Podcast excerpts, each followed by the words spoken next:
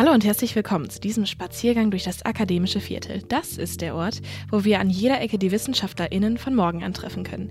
Ich bin eure Host Charlotte Möller und ich suche das Gespräch mit den DoktorandInnen der Naturwissenschaft, der Geisteswissenschaft oder auch der Sozialwissenschaft. Gemeinsam klären wir euch darüber auf, welchen Weg jeder von ihnen hinter sich gebracht hat, was das Ziel ihrer Forschung ist und wie auch ihr in Zukunft die Wissenschaft mitgestalten könnt. Heute spreche ich mit Dennis Basadella. Er hat seine Promotion in Medienwissenschaft an der Universität Hamburg geschrieben und seine Arbeit sogar als Buch veröffentlicht. Dennis gibt uns einen Einblick in das Leben des Filmherstellers Horst Klein und wir klären Fragen wie zum Beispiel, was ein Filmhersteller eigentlich ausmacht, was bei biografischen Arbeiten beachtet werden muss und wie viel Einfluss Persönlichkeiten wie Klein auf das politische System haben können, für das sie arbeiten. Heute machen wir es uns in unserem Heimkino bequem, also greift euch gerne ein bisschen Popcorn. In dieser Jahreszeit kann ich übrigens Zimt-Popcorn wärmstens empfehlen. Und ich würde mal sagen, Film ab für Dennis Basadella.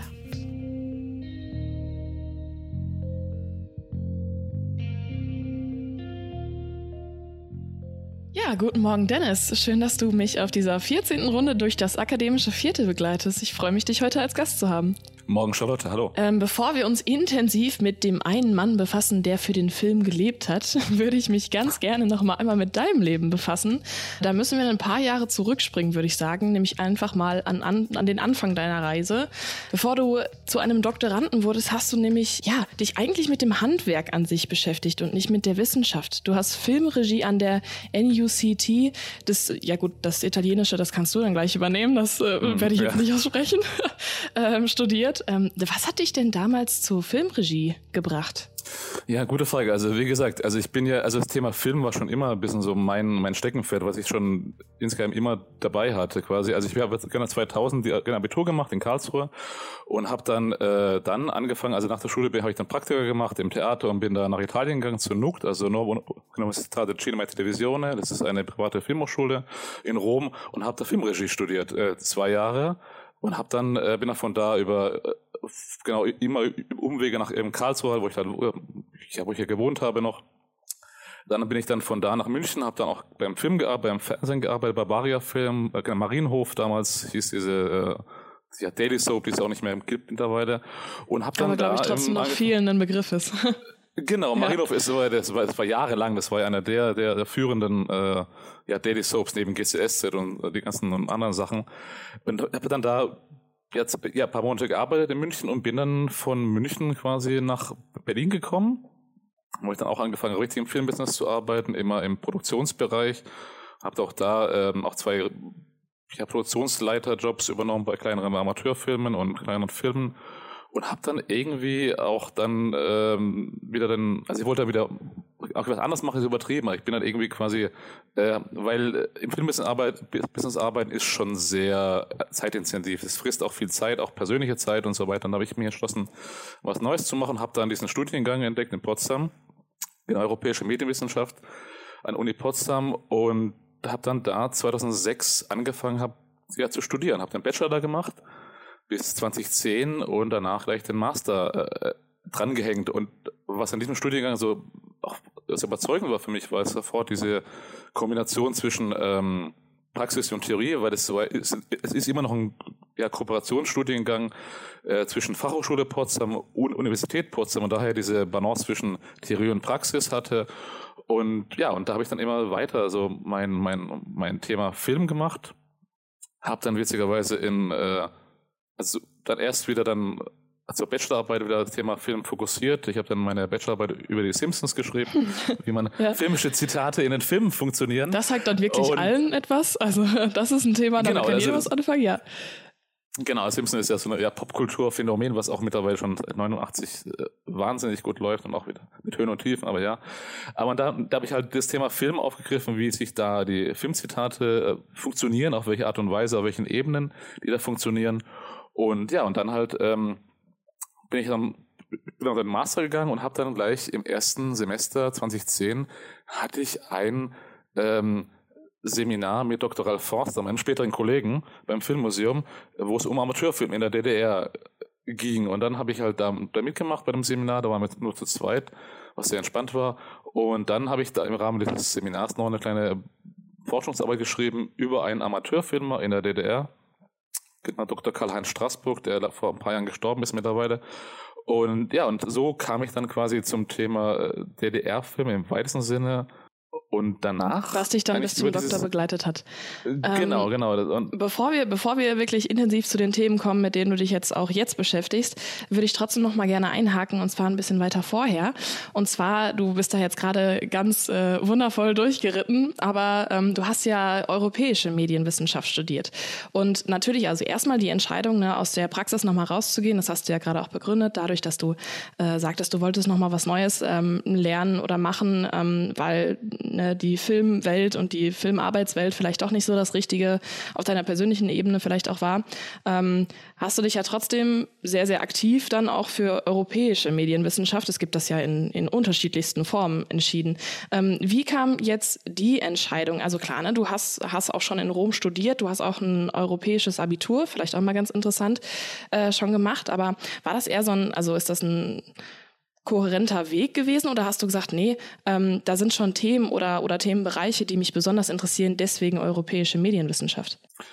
Ähm, ich kam es mir mit Zufall. Also da ich ja, wie gesagt, ich bin ja binational aufgewachsen, Deutsch-Italiener und deswegen also war das Europäische schon immer in meiner in mir drin sozusagen, ein Teil meines meiner Lebensgeschichte sozusagen. Und die europäische Schule war ja so ein Teil davon, auch dieses interkulturelle, also das europäische äh, Blickfeld auf das Ganze. Äh, das europäische Medienwissenschaft am Ende wurde, glaube ich, eher Zufall ja, ja, Zufall in dem Sinne halt, aber es spiegelt schon wieder das, das Grundthema wieder, weil ähm, das, also der europäische, in der europäischen Medienwissenschaft ist ja in dem Sinne, das ist ja aus, das ist ja aus einem europäischen Kulturbereich kommt. Also das, das war unsere Kultur, unsere ja, Wissenschaft und Kultur kommt aus dem europäischen Kulturbereich und deswegen ist es ja schon, dass man auch international denken muss. Und das war jetzt aber ist keine äh, bewusste Entscheidung. Ich entscheide mich jetzt für dieses europäische Medienwissenschaft äh, Fach da, aber das war ist, ist sowieso finde ich sowieso eine gute Herangehensweise, weil mhm. man kann ja nicht nur äh, streng in Schachtel denken oder halt äh, ja nur Deutsch oder nur Französisch oder Italienisch oder das ist halt schon ein ja, europäischer Kulturraum und das war auch der Grundgedanke von diesem ganzen Studiengang und das ja das passte dann auch dazu und das hat dann mich auch sehr gut abgeholt und das hat mir auch sehr viel Spaß gemacht. Wahrscheinlich hilft auch so ein europäischer Kontext einfach auch tatsächlich, wenn man sich dann mit deutschen äh, Produktionen beschäftigt, dann trotzdem noch irgendwie das in einem größeren Kontext auch zu verstehen und ne, nicht so eingeschränkt zu sein in der Perspektive, auch in der Analysemöglichkeit, ne? Ja, weil, sagen wir, muss ja auch meistens ähm, ja, durch Vergleichsmöglichkeiten kann man auch dann viel mehr Sachen entdecken und auch der, der Blick erweitern. Auch wenn man zu, zu sehr fixiert ist auf eine Sichtweise, ist es sowieso nicht gut, weil man dann auch entsprechend halt Sachen nicht sieht, die eigentlich die da sind, aber halt man nicht wahrnimmt, weil man zu eng auf eine Sache blickt. Und deswegen ist es ganz gut, ein bisschen auch rauszutreten aus diesem ganzen Kontext und auch mal eine andere Perspektive einnehmen. Und das war vielleicht auch damals in der Schule schon damals gut, dass wir zum Beispiel in der, in der ähm, also wir hatten in den letzten beiden Jahren die äh, Fächer, Fächer Geschichte und Geografie in der ersten Fremdsprache, also in meinem Fall genau Französisch. Ich hatte dann die zwei Jahre dann äh, Geschichte und Geografie in Französisch. Und das ist natürlich diese europäische Geschichte auch aus der Blick eines französischen Dozenten oder eines ja, französischen Kulturbereichs. Das hat auch sehr viel dazu beigetragen so ein bisschen breiter zu sehen. Ja, spannend. Äh, und diese großen Kontexte zu begreifen und äh, dich mit vielen, vielen Dingen drumherum zu beschäftigen, außerhalb deines Themas vielleicht auch die Einfluss haben können, das hatte ich dann ja auch später begleitet. Ähm, also gehen wir mal zurück zu den DDR-Amateurfilmern. Äh, was sind denn da so Themen, womit man sich da so auseinandergesetzt hat? Wie kann ich mir das überhaupt vorstellen? Naja, also auf der einen Seite ist es, glaube ich, ein bisschen so, muss man, um es ein bisschen zu kontextualisieren, ist, glaube ich, dass wenn man sich mit DDR Film befasst, ist es ja schon, das hat die, also die Forschung hat sich ja schon generell immer äh, nur mit diesen großen Institutionen DEFA, also Deutsche Film, äh, äh zum, D, ja, zum DDR-Film, die DEFA war ja die große staatliche Filmproduktion in der DDR und dann noch halt im äh, Fernsehen in der DDR, was diese zwei Anführungszeichen mal Global Player oder zentralen Akteure äh, in der Filmgeschichtsforschung waren. Und das ist halt, also das ist so, wenn man es allgemein betrachtet, so DDR-Film oder DDR-Filmwesen immer so, dass der Blick, was alle auch viele hatten, lang, haben und lang, lange Zeit hatten auch mittlerweile, das ändert sich gerade. Und denk mal, und was das Spannende ist, ist gerade durch dieses Seminar, was ich hatte, ja dann, dass ja diese Film- und Fernsehlandschaft ja schon viel, viel breiter ist, als es dann überhaupt äh, äh, gibt, also ob der Blick hatte, weil die Amateure zum Beispiel, was wir gemacht hatten, die haben ja ein, die haben ja ein sehr großes, aktives äh, Sphäre waren die in der DDR. Die haben da, die waren sehr, sehr aktiv. Es gab ja auch hunderte äh, Amateurfilmstudios in den Betrieben und den VEBs und so weiter. Also eine sehr aktive Gruppe waren, die auch dazu beigetragen haben zu diesem großen, zu der großen Filmvielfalt. Und ja, in der DDR war das halt schon ein sehr verbreitetes, äh, ja, filmisches, äh, filmischer Modus halt. Das war schon, das war vielleicht ein bisschen mehr als im Westen, weil es immer so auch von staatlicher Seite immer so gelenkt und gewollt wurde, dass die Leute sich auch kulturell beteiligen am DDR-Staat und auch dann damit dann mhm. die Ideologie verbreiten. Und das ist ein bisschen so wahrscheinlich das Ganze, das halt schon äh, viel aktiver und viel breit gefächerter ist, das, was man unter DDR-Filmen im weitesten Sinne verstehen kann, ist schon viel breiter als nur DV und DFF. Ja, das heißt, du konntest schon da sozusagen beobachten, wie Amateurfilmer in diesem Fall schon Einfluss auf das System haben können, was dann ja auch im, im späteren Verlauf äh, wichtig für dich geworden ist für deine weitere, für deine weiteren Analyseschwerpunkte. Du wolltest allerdings eine ganz andere Dissertation schreiben. Das habe ich äh, vorher mal herausgefunden. Was ist denn auf dem Weg passiert? Ja, wie gesagt, ich hatte ja dieses Seminar und dann bin dann quasi von, von diesem Seminar quasi zum Filmmuseum Potsdam gekommen, wo ich dann auch bei einem Projekt mitgearbeitet habe zum Amateurfilm. Und und dann ähm, genau, war ich auch Leiter im Filmarchiv, habe auch dann immer das Thema immer damit gearbeitet mit Amateurfilmen in der DDR und wollte dann einfach äh, mal was Neues machen, also quasi einfach mal ein neues Thema beackern und äh, wollte dann quasi äh, eigentlich ein Thema machen, was dann äh, was gewesen wäre 2014, als ich dann den Master zu Ende hatte, wollte ich dann äh, eigentlich ähm, genau Berlin im non-fiktionalen Reisefilm machen, also wie Berlin dargestellt wird im non-fiktionalen Reisefilm vor 45 und dann hatte ich auch schon ja Konzept geschrieben darüber und wollte es auch machen. Hat es schon und ordentlich Arbeit reingesteckt also? Ja, doch, man muss ja auch schon diese ganzen Sachen recherchieren, ein bisschen auch gucken, wo man hingeht und dann, und ein großer Fokus, den ich gemacht hatte, war ja, also ein Recherchepunkt war die Deutsche Kinemathek in Berlin, wo ich auch lange, lange hätte recherchieren wollen. Und das war der Plan so, äh, ich habe ja 2014 angefangen mit der Doktorarbeit und habe dann äh, geplant für 2015 da einen längeren Forschungsaufenthalt dort zu recherchieren im Archiv.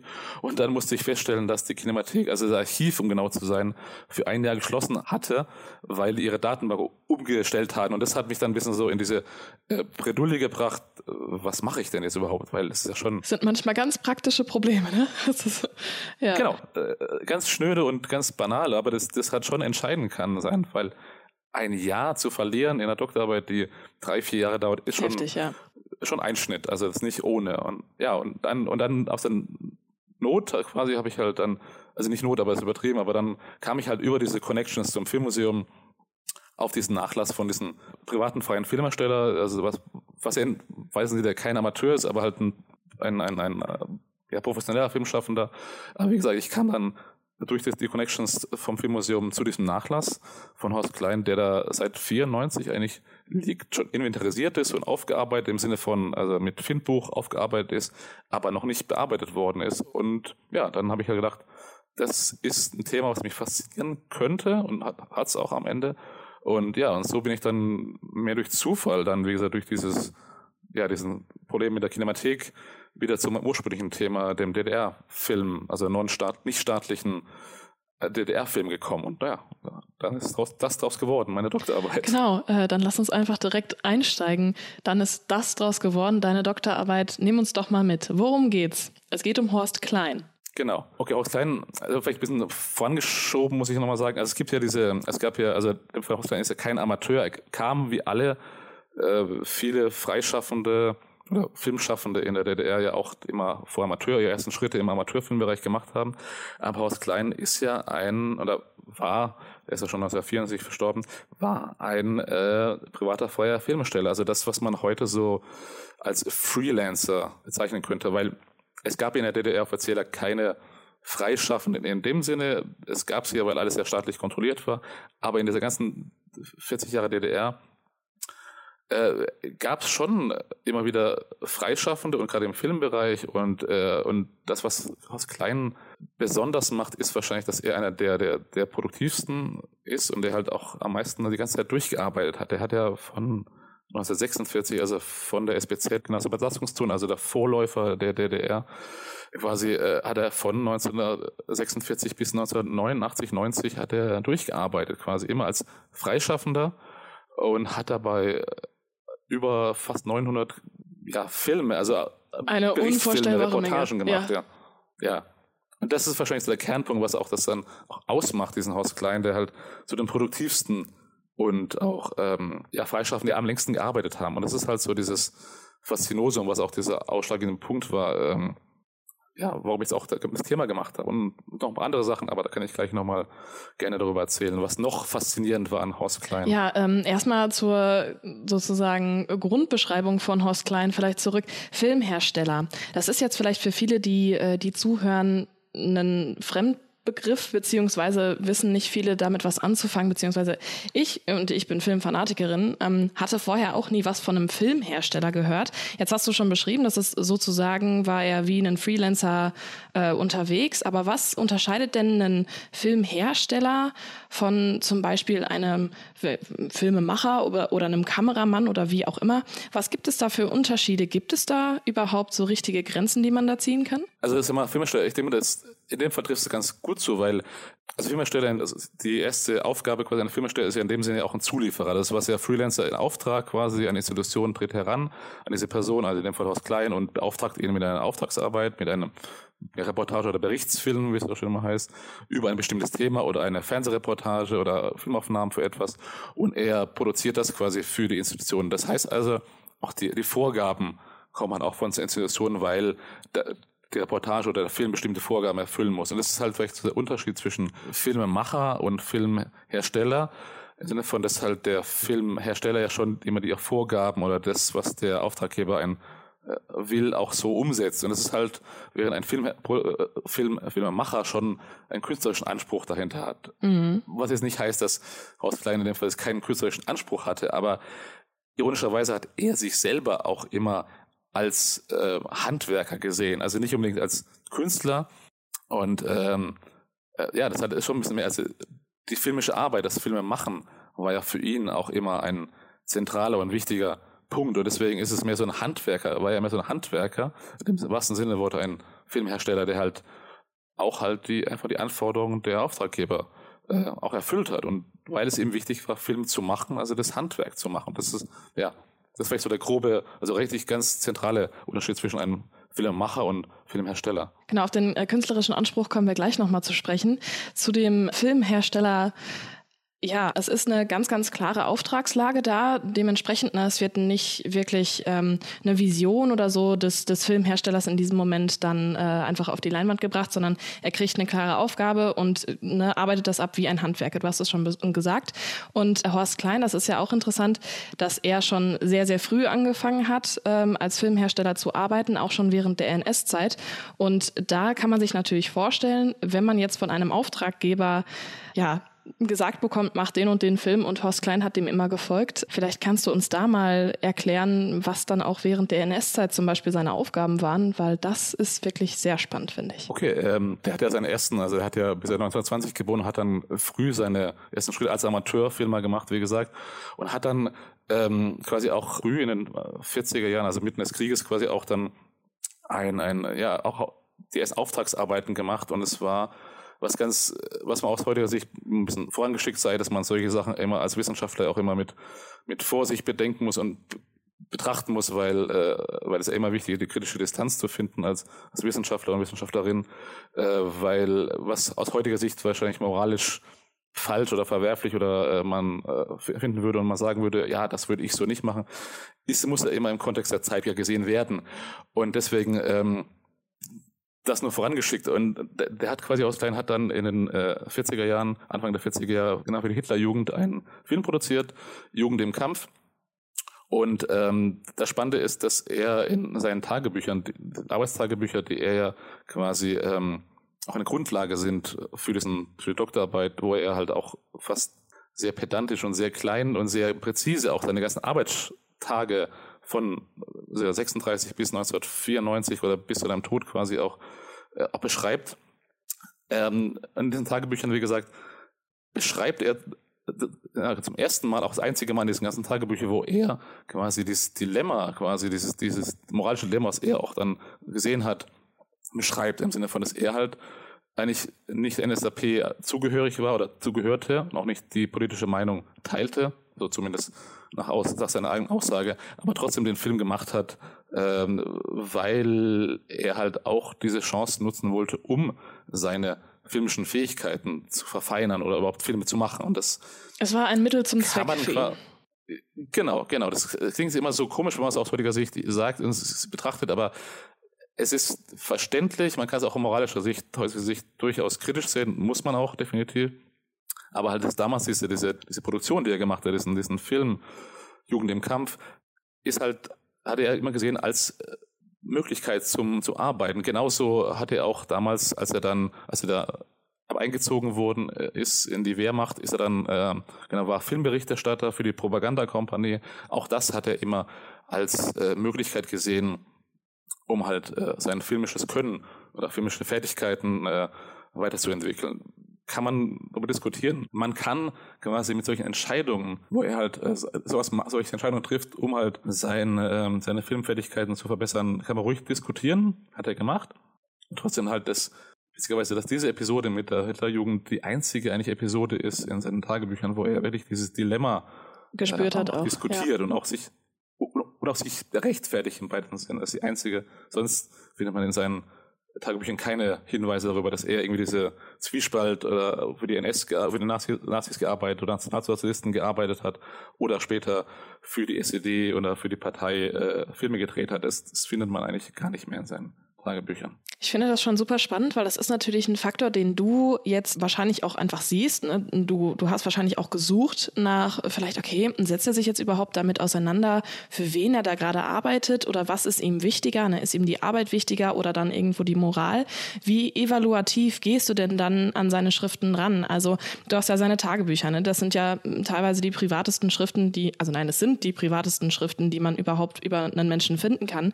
Ist natürlich für dich super, super toll, dass du so einen Zugang zu einer Persönlichkeit hast. Ähm, aber wie evaluativ kannst du da dran gehen? Also wenn du das dann liest, ähm, hinterfragst du dann wirklich seine Handlungen oder versuchst du einfach nur wahrzunehmen, was er gemacht hat und äh, ja, wo setzt du da Grenzen, wie persönlich du dann auch ähm, damit arbeitest? Hm.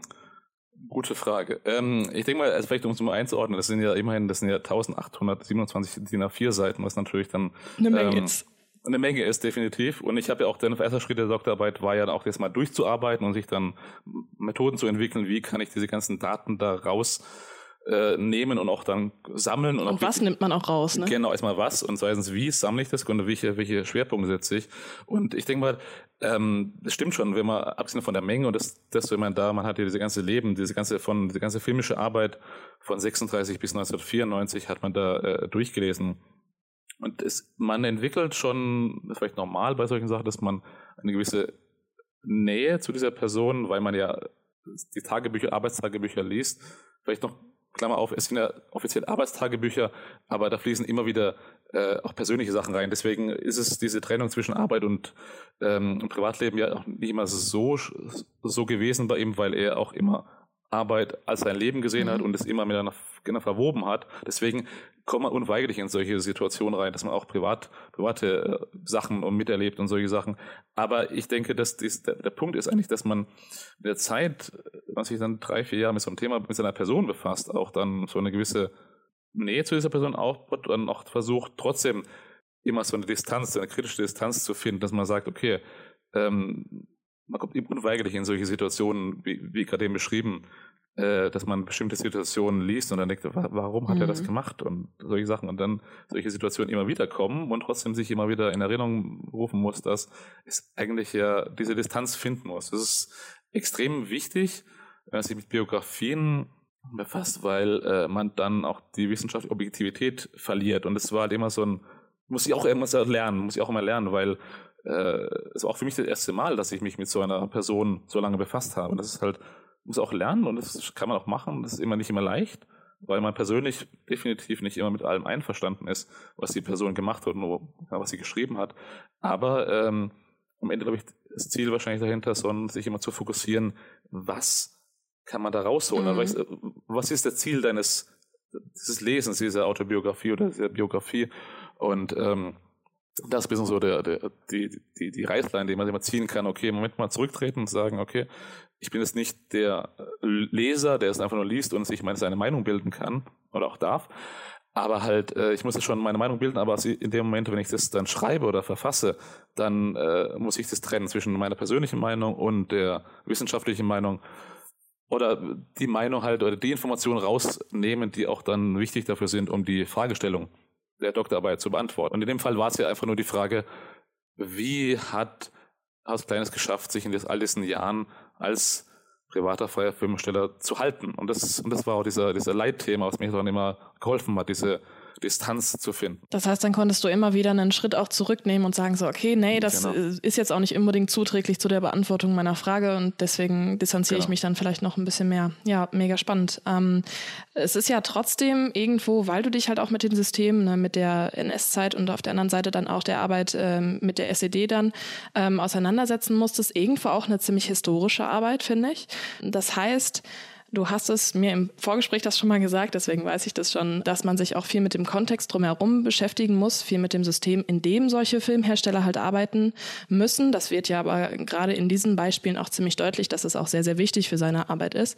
Ähm, wie viel drumherum musst du dann eigentlich mit einbeziehen? Das heißt, du hast die, du hast die Tagebücher, du hast die Informationen, die du aus den Tagebüchern rausziehen kannst, hast vielleicht Informationen zu Filmherstellern in den Zeiten.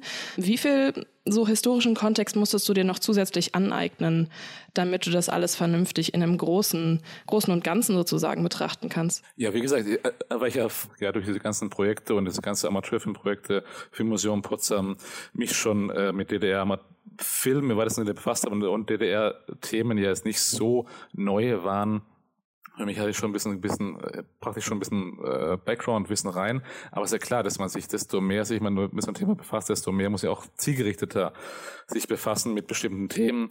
Äh, zum Beispiel auch, ein großer Teil war ja auch das Fernsehen, wo ich mich auch nochmal reinlesen musste, weil ähm, das DDR-Fernsehen äh, war ja eben auch politisch ja, gelenkt, sozusagen, und daher, dass auch politische Entscheidungen ja eben auch Einfluss hatten auf die Entwicklung des Fernsehens als Institution, aber auch wiederum, was auch ganz wichtig ist zu verstehen, ist, dass halt auch die, die Sendungsarten immer davon abhängig waren, äh, welche politischen Entscheidungen äh, ja da waren. Und deswegen ist es immer, wenn man Beispiel in dem Fall habe ich ja auch die ganzen, die Lebens, die Schaffensphasen und Lebensphasen von aus kleinen ja unterteilt in verschiedene Phasen und dann auch zu, äh, zu verstehen, äh, welche Einflüsse quasi die Politik auf das Fernsehen hatte und wiederum dadurch wiederum auf die Auftragslage oder äh, die Art der Sendung, die klein machen musste. Und deswegen ist es halt schon ist eher so ein zielgerichtetes Einlesen, halt mhm. muss nicht alle Feinheiten ähm, des DDR-Politik und DDR-Geschichte wissen, aber schon halt das ähm, ja die großen Zusammenhänge kapieren und auch das halt politische Entscheidungen und warum die getroffen wurden von der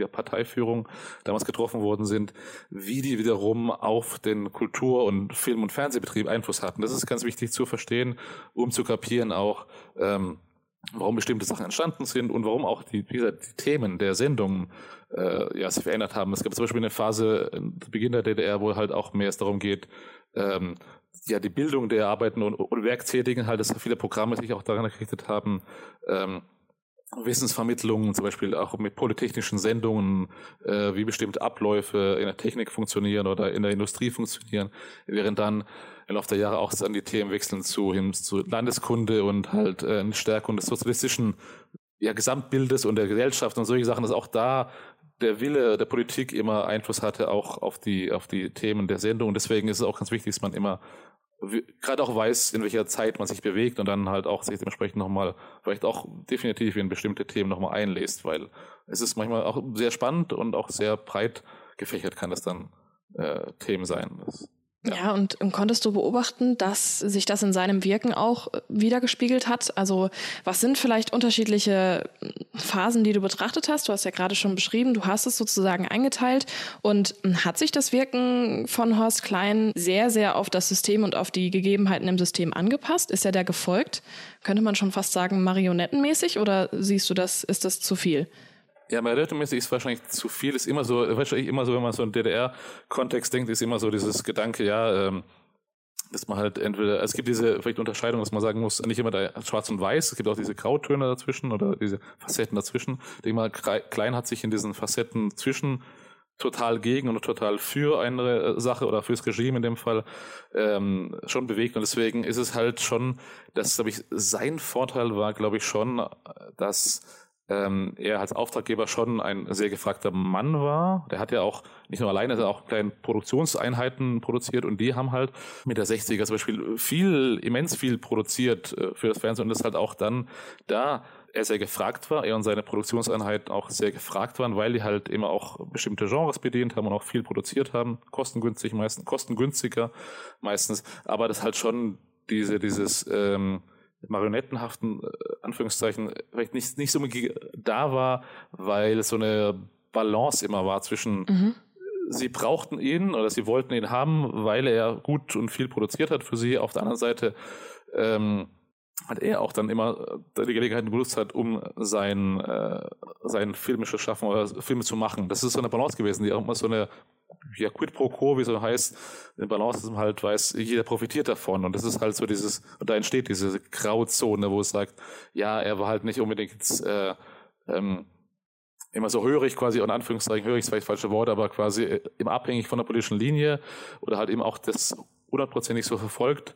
Klar, die, die, die, die, die Vorgaben mussten respektiert werden, weil die, die innerlichen Vorgaben sind natürlich gebunden an die Auftragslage und deswegen hätte er wahrscheinlich nicht gesagt, nee, das mache ich nicht, weil es nicht meiner politischen Linie entspricht. Er hat er schon gesagt, okay, mache ich.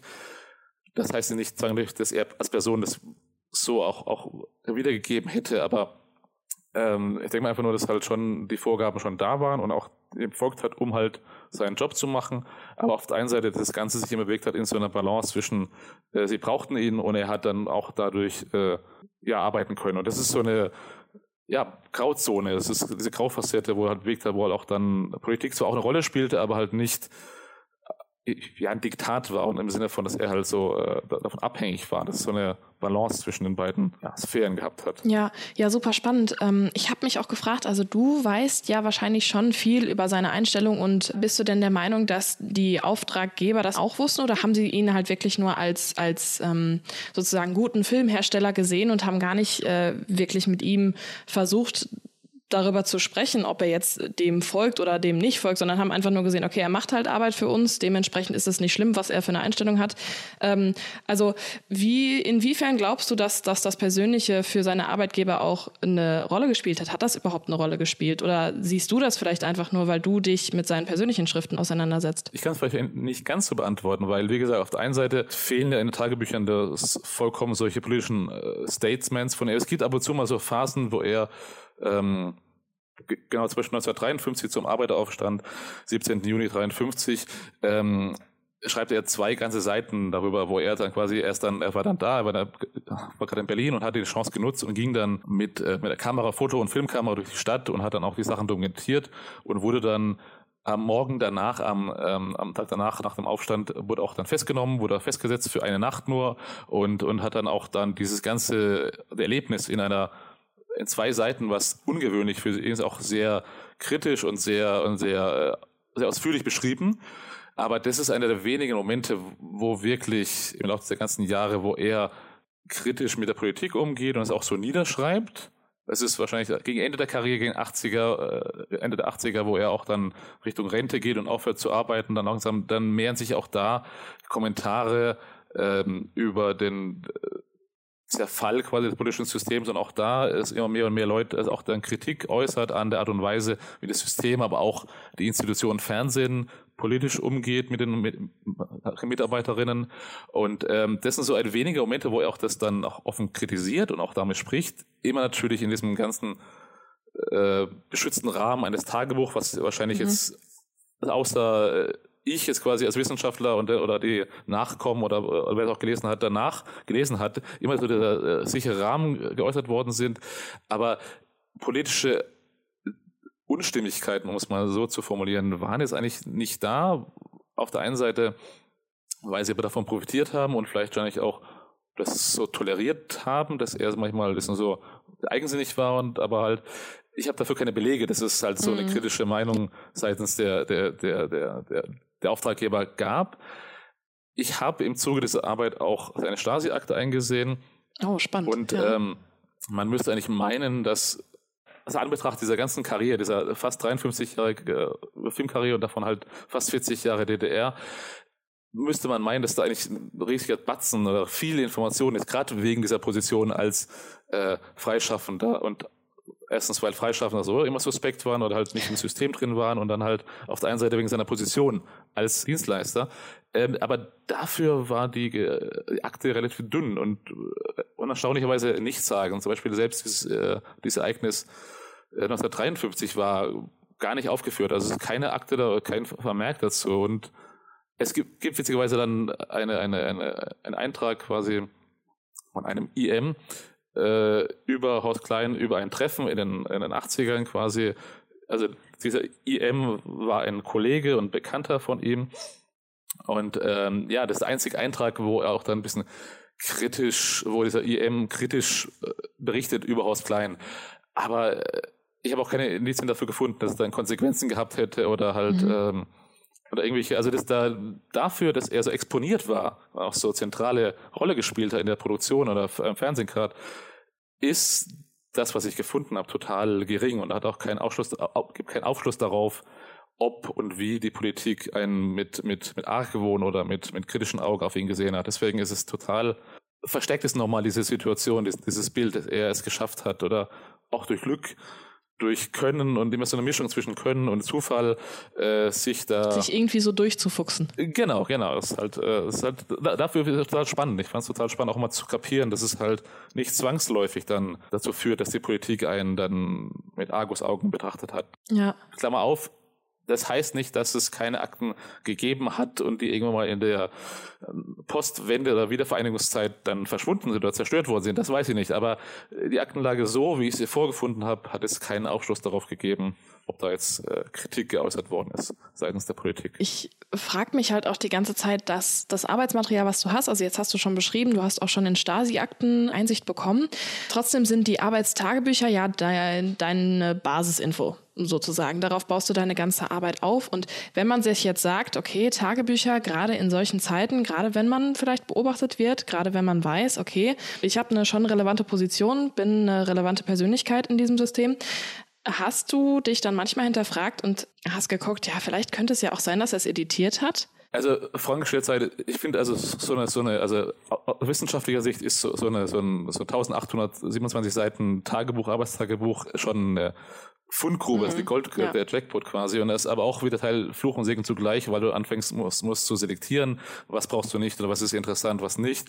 Aber Grundgesetz ist halt, ähm, das halt, dass es schon ein, ein Fundus, eine Goldgrube ist, aber man generell, gerade nochmal mehr im Kontext von solchen Diktaturen und Unrechtsregimen wie die NS-Zeit oder auch später der DDR, muss man immer ein bisschen kritisch umso mehr umgehen mit solchen biografischen, autobiografischen Quellen, muss man per se, weil die immer Gefahr sind, dass sie halt eine beschönigte Art und Weise äh, der Selbstdarstellung sind. Das ist immer die Gefahr und deswegen muss man da generell wahrscheinlich mit biografischen Angaben oder Quellen umgehen, mit Vorsicht damit umgehen und auch nicht alles glauben, was da drin steht, weil als Autor ist man immer, immer versucht, immer seine besseres Ich darzustellen in solchen Tagebüchern oder halt nicht immer hundertprozentig das wiedergibt, was, was die Situation war.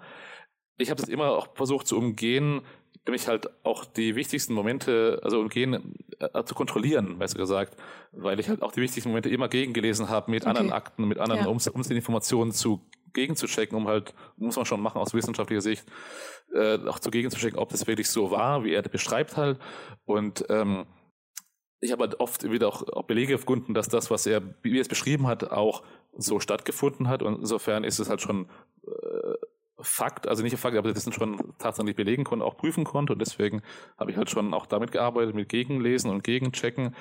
Nichtsdestotrotz, es stimmt, dass diese die Arbeitstagebücher, also in dieser Form, die sind ja ins Reine abgeteilt, die sind ja Maschinen geschrieben und mit Fotos und Zeitungsartikeln versehen, also sehr detailliert und auch sehr, äh, sehr informationsreich, weil Fotos drin sind, äh, Zeitungsartikel, die auch das dokumentieren quasi, dass diese Form, wie sie überliefert, ist eigentlich nicht die Originalversion ist, weil es ist ich in so manchen Punkten auch nicht so perfekt ist vielleicht das falsche Wort, aber ich habe selbst, also das er liefert ab und zu mal auch so Momente, da schreibt ab und zu mal auch ein einzigen, auch da verstreut über die ganzen Jahre immer so Hinweise, äh, ja, ähm, im Zuge der Aufarbeitung, die dann äh, quasi in der nach seiner Rente, also 1990, als er dann aufgehört zu arbeiten oder quasi in dieser Postwendezeit oder dieser Wiedervereinigungszeit, hat er angefangen, diese Tagebücher aufzuarbeiten oder nicht aufzuarbeiten, vielleicht das falsche Wort, aber ähm, ins Schöne zu schreiben, um halt, weil er mit diesen Tagebüchern auch ähm, auch eine quasi Nachlass für seine Kinder auch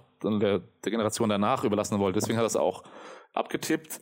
Und es gibt Hinweise darauf, dass es halt die, dass die Vorlage aber handschriftlich gewesen sein muss, weil er erwähnt auch, auch so sinngemäß, Heute arbeite ich an der Aufarbeitung meiner Tagebücher, Ach, okay. wo er dann quasi auch das äh, auch nennt quasi die Basis waren handschriftliche, vermutlich handschriftliche äh, Tagebücher und ähm, ist auch das dann auch noch abtippt und dann auch dann wie gesagt dieses ganze Prozedere macht mit äh, Fotos reinkleben und Zeitungsartikel dazu reinkleben und das Ganze nochmal macht.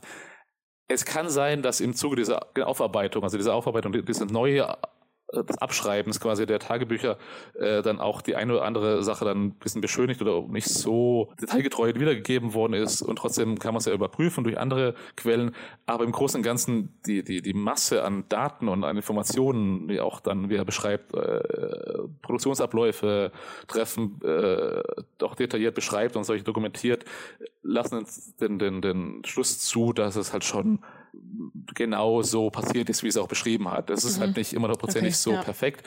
So beschrieben ist, so wie es war, ist klar, Tagebücher, aber im Großen und Ganzen ist es schon eine sehr genaue und sehr wahrheitsgetreue Wiedergabe der Situation und deswegen, ja. Trotzdem muss man immer da kritisch damit umgehen mit solchen Sachen. Und letztendlich ist das Editieren ja auch eine Information an sich, ne, die man, die man halt auch verarbeiten genau. kann und ähm, an der man auch vielleicht einige Be Entwicklungen in seinem Leben vielleicht noch äh, beschreiben kann dadurch. Genau. Ja, jetzt hast du dich so viel mit diesen Tagebüchern auseinandergesetzt, mit seinem Leben, mit dem System drumherum. Hattest du denn dann überhaupt noch Platz in deiner Arbeit, um die Filme tatsächlich zu betrachten? Oder ist das dann eher so, was, was dann eher so hinten runterfällt. Naja, Gott sei Dank nicht. Ich hatte ja, wie gesagt, ich hatte ja, ähm, also diesen Nachlass, also diese, neben diesen ganzen Tagebüchern gab es auch diesen Nachlass von Horst Klein, der im Filmmuseum Potsdam liegt. Und da sind ja auch viele, ein paar Filme überliefert. Also nicht alle, weil das ist ja, wir reden ja über 40 Jahre DDR-Geschichte, das hat nicht alle überliefert. Hat auch verschiedene Gründe, warum die nicht überliefert worden sind, teilweise. Aber ähm, ich konnte in der ganzen Arbeit schon ein paar sichten und habe dann auch dank des Filmmuseums Potsdam einen digitalisieren können, können oh. oder rekonstruieren mhm. können, einen Film. Ähm, und dann halt, und dann halt quasi aber auch versucht, anhand von Fallbeispielen pro Arbeitsschaffensphase in, äh, von kleinen äh, Wirken habe ich dann versucht, auch anhand von Fallbeispielen ähm, diese Produktionsprozesse näher zu beleuchten und, und dann halt auch dann, deswegen musste ich schon erstmal die Filme sehen, um zu kapieren, worüber rede ich gerade und dann auch nochmal anhand der, der, der Akten oder der Produktionsunterlagen, die ich auch äh, teilweise im Nachlass gefunden habe, auch teilweise auch recherchiert habe in anderen Archiven. Dann anhand dieser Informationen habe ich versucht, die Produktionsabläufe äh, zu, zu, rekonstruieren und zu verstehen, wie Job gearbeitet hat. Und das ist halt, das beinhaltet natürlich auch Filme zu gucken. Und das hat auch Spaß gemacht, weil es eine sehr Band, große Bandbreite von äh, Berichtsfilmen, also ähm, Reportagen und Dokumentationen über verschiedene Sachen. Und es ist, äh, denke ich mal, auch eine ganz äh, andere Rezeption von Filmen, wenn du wirklich den Menschen dahinter auch betrachtest, ne? Und äh, den Klar. sozusagen, also aus, ein, aus seinen Augen dann auch irgendwo, wenn du schon so viel über ihn gelesen hast, dann diesen Film nochmal anguckst. Also stelle ich mir auch sehr spannend vor. Ganz neue Analyseperspektiven auf so einen Film. Genau, ich denke mal wahrscheinlich, aber in dem Fall ist es wahrscheinlich äh, wenn man zum Beispiel weiß, dass er das auch gemacht hat, einfach nur als Auftragsarbeit, dann äh, versucht man schon ab und zu mal zu gucken, ja, wo ist die Handschrift von Haus Klein oder von der Person im Film, aber manchmal ist es auch schwer zu erkennen, weil das einfach nur eine Auftragsarbeit, eine schnöde Auftragsarbeit war und trotzdem dieses Gefühl, dass man weiß, ah, die, ich kenne die Person dahinter, ist schon immer da, klar, das kann man nicht, äh, nicht wegblenden. Da jetzt mal eine persönliche Einschätzung von dir. Du hast in deinem Vorwort äh, schon beschrieben, dass gerade solche Auftragsarbeiten eher wenig Betrachtung finden, weil äh, da der Kunstfaktor fehlt, beziehungsweise man, man denkt sich ja, warum sollte das jetzt relevant für, für ein für eine Kunst des Filmeherstellens sozusagen sein. Ähm, findest du, dass es gerechtfertigt oder siehst du, gerade weil du Handschriften suchst oder weil du es anders betrachtest, siehst du trotzdem die Kunst auch in solchen eigentlich schnöden Auftragsfilmen? Gute Frage. Ähm, Kunst in dem Sinn, also es ist immer so, äh, vielleicht auch muss ich ein bisschen ausholen. Ich finde es immer so komisch, wenn man dann von Kunst redet. Es ist ja auch in der Filmwissenschaft ist es ja immer so gewesen, dass ja die Filmwissenschaft ja auch immer lange Jahre von diesen äh, Film als Kunstwerk ab, ausgegangen ist. Also quasi das äh, eigentlich ist der richtige Film ist, muss man einfach einfach so mal ist halt Film ist nur der richtige, der auch den künstlerischen Wert entspricht. Und er, was definiert zum Beispiel? die erste Frage wäre dann, wer definiert, was Kunst ist? Und dann das, mhm. da fängt schon ja. an die Diskussion. Warum ist es der äh, ja, Film von Sergio Leone, zum Beispiel Kunst und der von äh, einem Low-Budget, einer Low-Budget-Produktion nicht. Also ja, das ja. ist dann, wo fängt diese Kunstdiskussion an? Da, damals schon die ganze Diskussion äh, schwierig zu führen. Äh, wo fängt Kunst an und wo hört sie auf? Das ist ja immer im Auge des Betrachters oder Betrachterin. Deswegen äh, ist es schon schwierig, das immer alles als Kunst zu sehen, aber äh, es ja, ich denke mal, dass man auch dann immer verschiedene Facetten äh, sehen muss. Es gibt, klar, ich habe auch schon Filme von klein gesehen, wo ich sage, okay, ist halt ein, das ist ein, das bedient ein bestimmtes Genre. Zum Beispiel, wenn er halt eine Auftragsarbeit gemacht hat für eine Sendung, äh, wo er dann auch in den 80ern gearbeitet, Beruf im Bild, das war so eine äh, Fernsehsendung über berufsbildende äh, Sendung, wo auch den Jugendlichen der DDR die, die äh, zukünftigen Berufe in der DDR vorgestellt worden sind. Also es gibt auch heute noch verschiedene Formate dazu. Und ja, das ist halt einfach nur das, ein, Schema folgt immer das Gleiche. Das ist natürlich die Umsetzung. Dann kann man diskutieren, wo die Umsetzung anfängt, quasi, äh, wie hat man bestimmte Themen umgesetzt. Da kann man diskutieren, ob man dann das mag oder nicht. Und da fängt dann die Kunstdiskussion an oder wie sie, die, die, das Handwerk an. Wie äh, vermittelt man Inhalte? Das ist halt schon die ja, Frage. Ja, aber ja. keine Wertung darüber, ob das gut oder schlecht war, weil das erstens war das nicht der Sinn der Arbeit zu sagen, okay, Hot Klein war ein künstlerischer oder wertvoller Filmemacher. Es hat ein, ein Genre bedient, ein Arbeiter sozusagen, einfach nur ein Arbeiter, ein Filmarbeiter, ein, ein Handwerker, wie er es auch immer genannt hat. Und trotzdem kann man durchaus, wenn man es dann die Herangehensweise, die Herangehensweise wählt, auch durchaus mal sagen, okay, ja, die Umsetzung dieser bestimmten Punkte sind halt äh, gut gemacht oder weniger gut gemacht oder halt entsprechend einen bestimmten Stil, mhm, mh. Handwerk, Handwerk, filmischen Stil. Und das, das habe ich dann nicht immer machen können, habe es aber so einzufließen manchmal, habe es aber versucht auszuklammern, weil ich davon auch ausgegangen bin, auch von ihm ausgegangen bin, weil er auch wie gesagt, er führt in diesen Tagebüchern keine Diskussion über künstlerische Inhalte, über den Inhalt und erstens und zweitens sich selber auch immer nur als Handwerker sieht. Es ist vielleicht ironisch, dass es am Ende quasi in diesen ganzen Jahren, die er, die er beschreibt und auch gearbeitet hat, keinen einzigen, fast nur einen einzigen Eintrag gibt, wo er äh, berichtet, dass er dem äh, dem, dem Fernsehen zum Beispiel ein Drehbuch präsentiert hat über ein Thema, das er gern machen wollen würde. Aber das, nur einmal. ich weiß nicht, nur einmal, das meine ich, das finde ich, das nur ein Eintrag, äh, wo er halt quasi dem, ähm, dem Fernsehen quasi ein, ein, ein Thema präsentiert hat über auf eine Sendereihe. Der Titel dieser Sendereihe an den Straßen unserer Republik, also quasi so ein Bericht äh, über die über die äh, das Leben an der Straße oder die ganzen Straßendörfer in der DDR, das war das das Thema, hat er glaube ich auch präsentiert, aber ich habe dazu keine Informationen äh, gefunden, ob es je, je gemacht worden ist, realisiert worden ist. Aber das einzige Punkt, wo ich echt, ja, ja, das witzigerweise das einzige, wo ich gemerkt habe, dass er halt auch versucht hat, äh, taucht er nie wieder auf, taucht auch nie in den Akten auf, nie in den Tagebüchern und wie gesagt auch keine, äh, keine ähm, Hinweise gefunden, weder beim Deutschen Rundfunkarchiv, wo ja die ganzen, wo auch die ganzen Akten und die äh, Filme viele Filme aus dem Fernsehen genau überliefert sind, habe ich gefunden, dass da irgendwas realisiert worden ist. Ja, also äh, das ist ja schon irgendwie schon fast ähm, traurig, dass das dann einmal in dieser langen, langen Zeit, wenn er dann einmal was vorschlägt, dass es dann gar nicht irgendwie umgesetzt werden kann, beziehungsweise weiß ja nicht, aber wahrscheinlich hm. ist es wahrscheinlich dann nicht dazu gekommen. Was wäre denn dann dein Fazit? Hat er sich, hat er durchgehalten, weil er sich dem System angepasst hat, weil er gefolgt ist, oder hat er das System vielleicht auch ein bisschen gewandelt? Das war ja so ein bisschen so deine Hauptfrage, ne? Wer hat hier eigentlich Einfluss auf wen?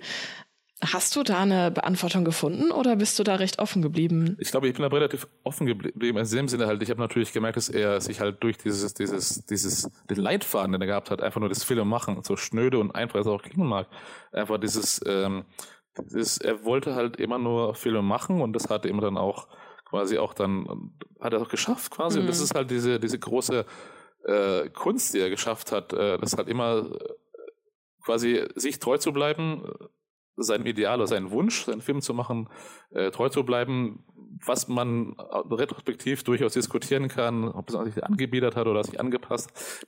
Darum geht es, glaube ich, nicht. Aber die, die, die, die, die Kunst, die er geschafft hat, echt sich da, da so anzupassen, dass er halt auch halt ähm, sein Ziel verfolgt, äh, ja, verfolgen konnte und dann genau sich in dieser graue Phase, diesen nicht schwarz nicht weiß, was mittendrin bewegt hat und auch angepasst hat. Und das ist auch durchaus legitim dass halt das am Ende quasi, äh, dass halt auch er das geschafft hat, seinen, ja, seinen Wunsch zu realisieren, auch das so, so lange zu machen. Immerhin 40 Jahre DDR durchgearbeitet quasi. Bis kurz vor seinem Tod, ne? Äh, genau, der hat ja dann, also, ja, bis 1990 hat er dann Filme gemacht und auch da immer noch, äh, immer noch dann schaffend und umtriebig sozusagen bis, bis 1994, als er gestorben ist. Also selbst die vier Jahre zwischen der letzte Auftragsfilm und dann äh, seinem Tod. Anfang äh, 94 war er noch immer umtriebig, hatte auch diesen Nachlass äh, ja, vorbereitet für die Nachwelt und auch diese Tagebücher, wie gesagt, aufgearbeitet. Also äh, das ist wahrscheinlich so, dass er halt das geschafft hat, sich anzupassen. Kann man, wie gesagt, kritisch sehen oder nicht. Und auf der anderen Seite, ähm, das halt schon äh, von Staatswegen, also dieses, dieses ganze Bild, was man immer hat, äh, quasi, ja, äh, die DDR-Film schaffen oder das DDR-Filmwesen war halt so staatlich organisiert, das war halt so und so und das halt, äh, also nicht immer so ist, dass auch die profitiert haben von, von Freischaffenden, also quasi von einer Berufsart, die jetzt total äh, nicht sozialistisch war, also weil, wie gesagt, es ist halt schon, ist auch da ein bisschen halt das Bild, was man von diesem ganzen Filmschaffen und Fernsehschaffen in der DDR hat, auch nicht immer so war das alles perfekt organisiert worden, alles staatlich untergeordnet war. Das auch da sich das System oder die Institution sich mit Schwierigkeiten oder wegen Schwierigkeiten dann solche Lösungen gefunden haben, aber das auch zu großen Teil davon profitiert haben von diesen Freischaffen. Das ist also die Balance, dieses mittendrin, dass halt beide sich gegenseitig beeinflusst haben und beide davon profitiert haben. Klein, dass er machen konnte, was er sich immer vor, äh, ja, als Ziel gesetzt hat und, äh, und dass die Institutionen halt auch davon profitiert haben, dass sie halt eine gute und kostengünstige Produktionsmöglichkeit gefunden haben, die halt auch flexibler war als jetzt große, sperrige Institutionen wie das Fernsehen oder die DEFA oder wer auch immer halt, also staatlich organisierte Institutionen. Muss man ja sagen, ist eigentlich schon fast beneidenswert, dass jemand sein, sein Leben lang sozusagen seiner Leidenschaft folgen konnte, das ausführen konnte, was er wollte, obwohl es so viele Widrigkeiten eigentlich gab und ähm, er auch wirklich in schweren Zeiten gearbeitet hat, hat er es irgendwie doch hingekriegt. Also kann man ja schon ein bisschen beneiden auf jeden Fall, dass er bis zum Schluss das durchgehalten hat. Ja, definitiv, ja.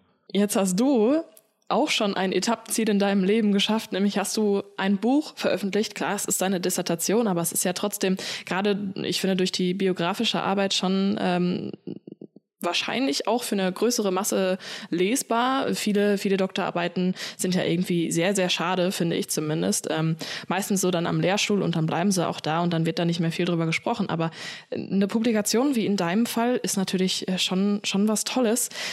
Da hast du jetzt auch ähm, schon einige, ne, du hast, hast Gespräche geführt, das ist auch in Zeitungen schon genannt worden, dass du dieses Buch veröffentlicht hast. Was kommt denn nach so einem Etappenziel? Ist dann erstmal ein Loch da. Uff, ja, also ich bin, wie gesagt, ich bin froh, dass es auch dann, diese sagst die Publikation, ich bin froh, dass es auch noch so smooth gelaufen ist, weil es ging ja relativ nahtlos über. Ich habe ja im Oktober 2019 verteidigt und dann schon Anfang 2020 dann äh, mitten in der Pandemie quasi sozusagen den Vertrag gemacht mit dem Büchner Verlag und dann halt und dann innerhalb von weniger Monate ist es dann veröffentlicht worden im Oktober, äh, Oktober 2020 rausgekommen und ähm, äh, das, also quasi, das, also man fällt ja, wie gesagt, nicht ungleich in, in ein Loch, weil man ja nach der Verteidigung noch diesen ganzen Prozess erstmal der Verlagssuche, äh, und dann auch den Verlag finden und dann nochmal das ganze formatieren, umschreiben, eventuell anpassen an Publikationen. Ist noch man, einiges an Arbeit drin, ja. Genau, man fällt nicht sofort in ein Loch, dass man schon da ein bisschen noch geistig weitergeführt und ich bin froh, dass es dann am Ende so gut gelaufen ist im Verlag und auch der mich unterstützt hat und es auch dann schöne Reichweite gefunden hat, trotz des auch teilweise ein bisschen ein Nischenthema. Das ist ja jetzt teilweise ein Nischenthema. Es ist nicht äh, Thema jetzt äh, das Kino von Clint Eastwood, wo du halt eine breite Masse erreichen kannst. Trotzdem hat es erfreulicherweise äh, sein Publikum gefunden. Schön, Und äh, ja. ja, ich bin es. Ja, pardon? Ich, ich, also ja, das es, freut mich es, auch. Ja. Bin, bin, bin total happy darüber, dass es auch so gut gelaufen ist und auch dann äh, jetzt nominiert wurde. Ich war jetzt nominiert genau für den Willi Haas Preis in Hamburg. Das ist so ein filmhistorischer ähm, Preis, wo die halt jedes Jahr die ja, besten Publikationen von dem jeweiligen Jahr nochmal genau als Auswahl stehen und dann halt, da war ich in der Shortlist unter den letzten fünf. Ich bin auch ganz froh darüber, aber ähm, ja, herzlichen Glückwunsch auf jeden Fall. Also das ist schon mal schon mal stark mit einer danke, danke. Dissertation, finde ich. Ja, das bin ich auch darüber, dass gleich im ersten Mal, meine erste Publikation gleich dann so durchgestartet ist, bin ich sehr froh darüber. Und aber äh, Loch danach findet man nicht ein Loch. Ich, also ich persönlich bin jetzt kein Loch gefallen, was, was natürlich gut ist. Man ist man natürlich erleichtert, wenn das Ganze vorbei ist, auch abgegeben hat und dann publiziert hat, ist man definitiv so ein kleines Loch gefallen, weil einfach nur die Erschöpfung abfällt, sagen wir, dieser ganze Block abfällt. Aber ich habe dann schon gemerkt, dass diese ganze, diese ganze äh, Thema des Befassen mit äh, Biografien oder äh, Biografie von Filmschaffenden mich schon fasziniert hat, weil das ja schon mhm. gern weiter, weitermachen wollen und auch da äh, auch da ausbauen will und mich da mehr mit Biografien und den, den, ja, den Geschichten erzählen, muss man jetzt vielleicht nochmal vereinfacht zu sagen, diese Geschichten erzählen von auch teilweise unbekannten Persönlichkeiten, weil, gesagt, Hochstein war ja auch unbekannte Persönlichkeit, in dem Sinne, dass er kein ähm, berühmter DEFA-Regisseur. Das ist einfach ein äh, kleiner Filmschaffender, der im Fachkreisen auch bekannt ist, oder wenn man es einlässt, dann noch Namen fällt ab und zu mal, aber halt, das ist schon faszinierend, wenn man so diese Lebensgeschichten von einer unbekannten äh, filmschaffenden Persönlichkeit auch aufdecken. Und das würde ich gern weiter äh, machen wollen würden, da meinen Fokus weiter verfolgen. Ist ja auch spannend, weil du halt einen Zugang dazu hattest, weil du auch schon, also manchmal sind es ja auch einfach glückliche Zufälle, ne? weil du halt im, im Archiv vom Filmmuseum gearbeitet hast, weil du diesen Zugang auch hattest.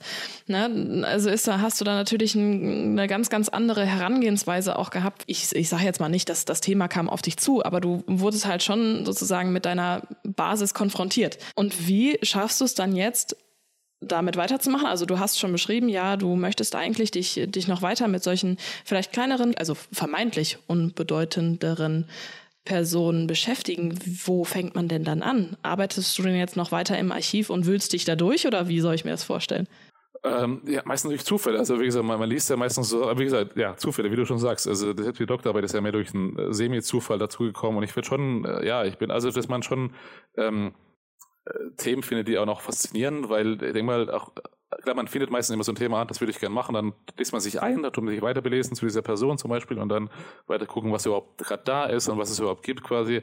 Ich denke mal aber auch, dass es äh, auch ein wichtiger Faktor ist, der mir auch dann immer auch aufkam in diesen ganzen vier Jahren, wo ich mich mit Dateien befasst habe, ist ja, dass am Ende es ja schon ein Thema sein muss, wo du dich auch längere Zeit befassen, damit befassen kannst ohne Probleme, weil äh, nichts ist, äh, da spreche ich für alle Doktorandinnen oder alle Do genau, Doktoranden, äh, das halt nichts ist, äh, oder überhaupt Wissenschaftler generell, ist ja so, dass man mit dem Thema befassen muss, wo auch da sagt, ja, da kann ich mir vorstellen, ein paar Jahre damit mich befassen. Also nichts ist dann äh, Kräfte rauben da mit so einem Thema, wo du halt auch dich durchkämpfen musst. Das wird immer sein, dass man Schwierigkeiten hat, aber dass man schon eine, ein Thema findet, was auch dann einen anspornt und auch Spaß macht und er auch sagen kann, ja. Und deswegen, wenn ich dann zum Beispiel reingehe ins Archiv und mich ein bisschen belese und dann irgendwelche Informationen finde zu einer Person, dann muss es schon, ich muss mich dann auch fassen, passen. Ich bin ja auch meistens so ein Mensch, der auch dann äh, wie so ein Detektiv weiter dann mhm. äh, findet ja. oder weiter die Spurensuche macht. Das macht auch ganz Spaß und das dann auch dann auch dann entstehen meistens so Sachen, die man vorher nicht bedacht hat und das Ganze nochmal ein bisschen mehr bereichern oder anderen Blickwinkel drauf geben. Aber ja, einfach, ich würde einfach jetzt mal gucken, äh, ich habe schon ein Thema, was ich gerne machen wollen würde und es halt auch mich fasziniert hat und auch da erstmal angefangen mich, mich einzulesen, was überhaupt da ist und dann äh, versuchen herauszufinden, was überhaupt diese Person oder dieses Thema spannend macht. Ja, und das halt ja. dann, dann versucht man da dann das umzubauen. Spannend. Also bleibst du einer Autorenschaft ja. sozusagen Treu. Genau, definitiv. Ja, man könnte also sagen, der Schlüssel zum Erfolg ist, finde etwas, womit du dich jahrelang beschäftigen möchtest und dann ran an die Arbeit. Was ist denn dann an der biografischen Arbeit, für die, die du dich jetzt sozusagen entschieden hast und was du auch noch weitermachen möchtest, was ist denn daran für dich das Besondere an diesem Thema, dass du dich damit Jahre auseinandersetzen möchtest und jetzt sogar noch weiter? Ja, ich denke, das ist auch so eine Sache, die sich entwickelt hat im Laufe dieser, dieser ja, Doktorarbeit quasi, dass ich da gemerkt habe, dass dieses biografische Arbeiten mir sehr, sehr liegt. Äh, was mich da am meisten habe ich äh, fasziniert daran ist, zum einen sich auch mal die Chance zu haben, sich mit einer Person auseinanderzusetzen, auch diese äh, Bandbreite an Facetten von der Person zu erkunden, aber halt auch, ähm, was kommt ja auch ein bisschen daher, äh, genau, ich habe in einer Masterarbeit, habe ich ja auch über dieses Amateurfilm äh, ja, kurz im Archiv der Kinemathek äh, berichtet und mein Doktor, äh, quasi meine Masterarbeit gemacht über dieses Amateurfilmarchiv. Und da habe ich hier den Ansatz äh, ja von Godard, die Geschichten hinter den Geschichten. Also dass äh, die, mhm. die Geschichte mhm. per se, dass wir, dass wir Geschichte empfinden, ja auch aus mehreren kleinen Geschichten besteht. Und das sind auch, die, die werden immer erzählt in solchen Amateurfilmen, wie in dem Fall von der Masterarbeit, weil auch verschiedene Lebensgeschichten dahinter stehen. Und das hat mich immer fasziniert, dass diese kleinen, äh, auch ja, auf, auf, ja, ja, vergessenen Geschichten auch hinter dieser großen Geschichte stehen und diese äh, zusammengefügt dann eine große Geschichte ähm, machen. Und das hat mir auch, das hat auch nochmal dieses, ja, das Thema nochmal Flügel nochmal zu sagen, dass ich da sage, ich widme mich auch den Personen, die halt jetzt äh, quasi jetzt nicht so bekannt sind. Klar, im Fall von Horst Klein war das so eine Situation, wo du halt, äh, ja, dass er halt als äh, Paradebeispiel oder als beste Beispiel für die Freischaffenden zu sehen ist oder ein, also der produktivste Freischaffende zu sehen ist. Aber auch diese Geschichte ist ja per se, abgesehen von seinem Job und seiner Tätigkeit, ja auch eine ja, nicht bekannte Geschichte. Und das hat mich, fasziniert mich schon sehr, diese Geschichten hinter den Geschichten aufzudecken und auch diesen ähm, Geschichten auch mal einen Raum zu geben, denn äh, seien sie noch so auf den ersten Blick unbedeutend und unwichtig, weil sie nicht jetzt äh, ja der DEFA-Regisseur sind oder der, der bekannte Regisseur sind, aber die haben auch eine Berechtigung, weil auch sie haben eine Berechtigung, erzählt zu werden. Und das ist so, sich auseinandersetzen zu mit. Und das ist vielleicht diese Faszination, diesen, diesen, äh, diesen Geschichten mal Gehör zu verschaffen, ja. Ist ja auch eigentlich super spannend, also selbst wenn man selber denkt, man hat ein langweiliges Leben, wenn man davon erstmal erzählt, dann merkt man erstmal, wie spannend das für andere Leute sein kann, ne? die einfach halt in einem anderen Leben, in einem anderen Job, wie auch immer gelebt haben. Und äh, da können auch die sozusagen langweiligsten Tage zu spannenden Tage, Tagen äh, für Zuhörer oder, zu, oder Leser auch werden. Ähm, und das ist natürlich auch ein super dankbares Thema, muss man ja auch sagen.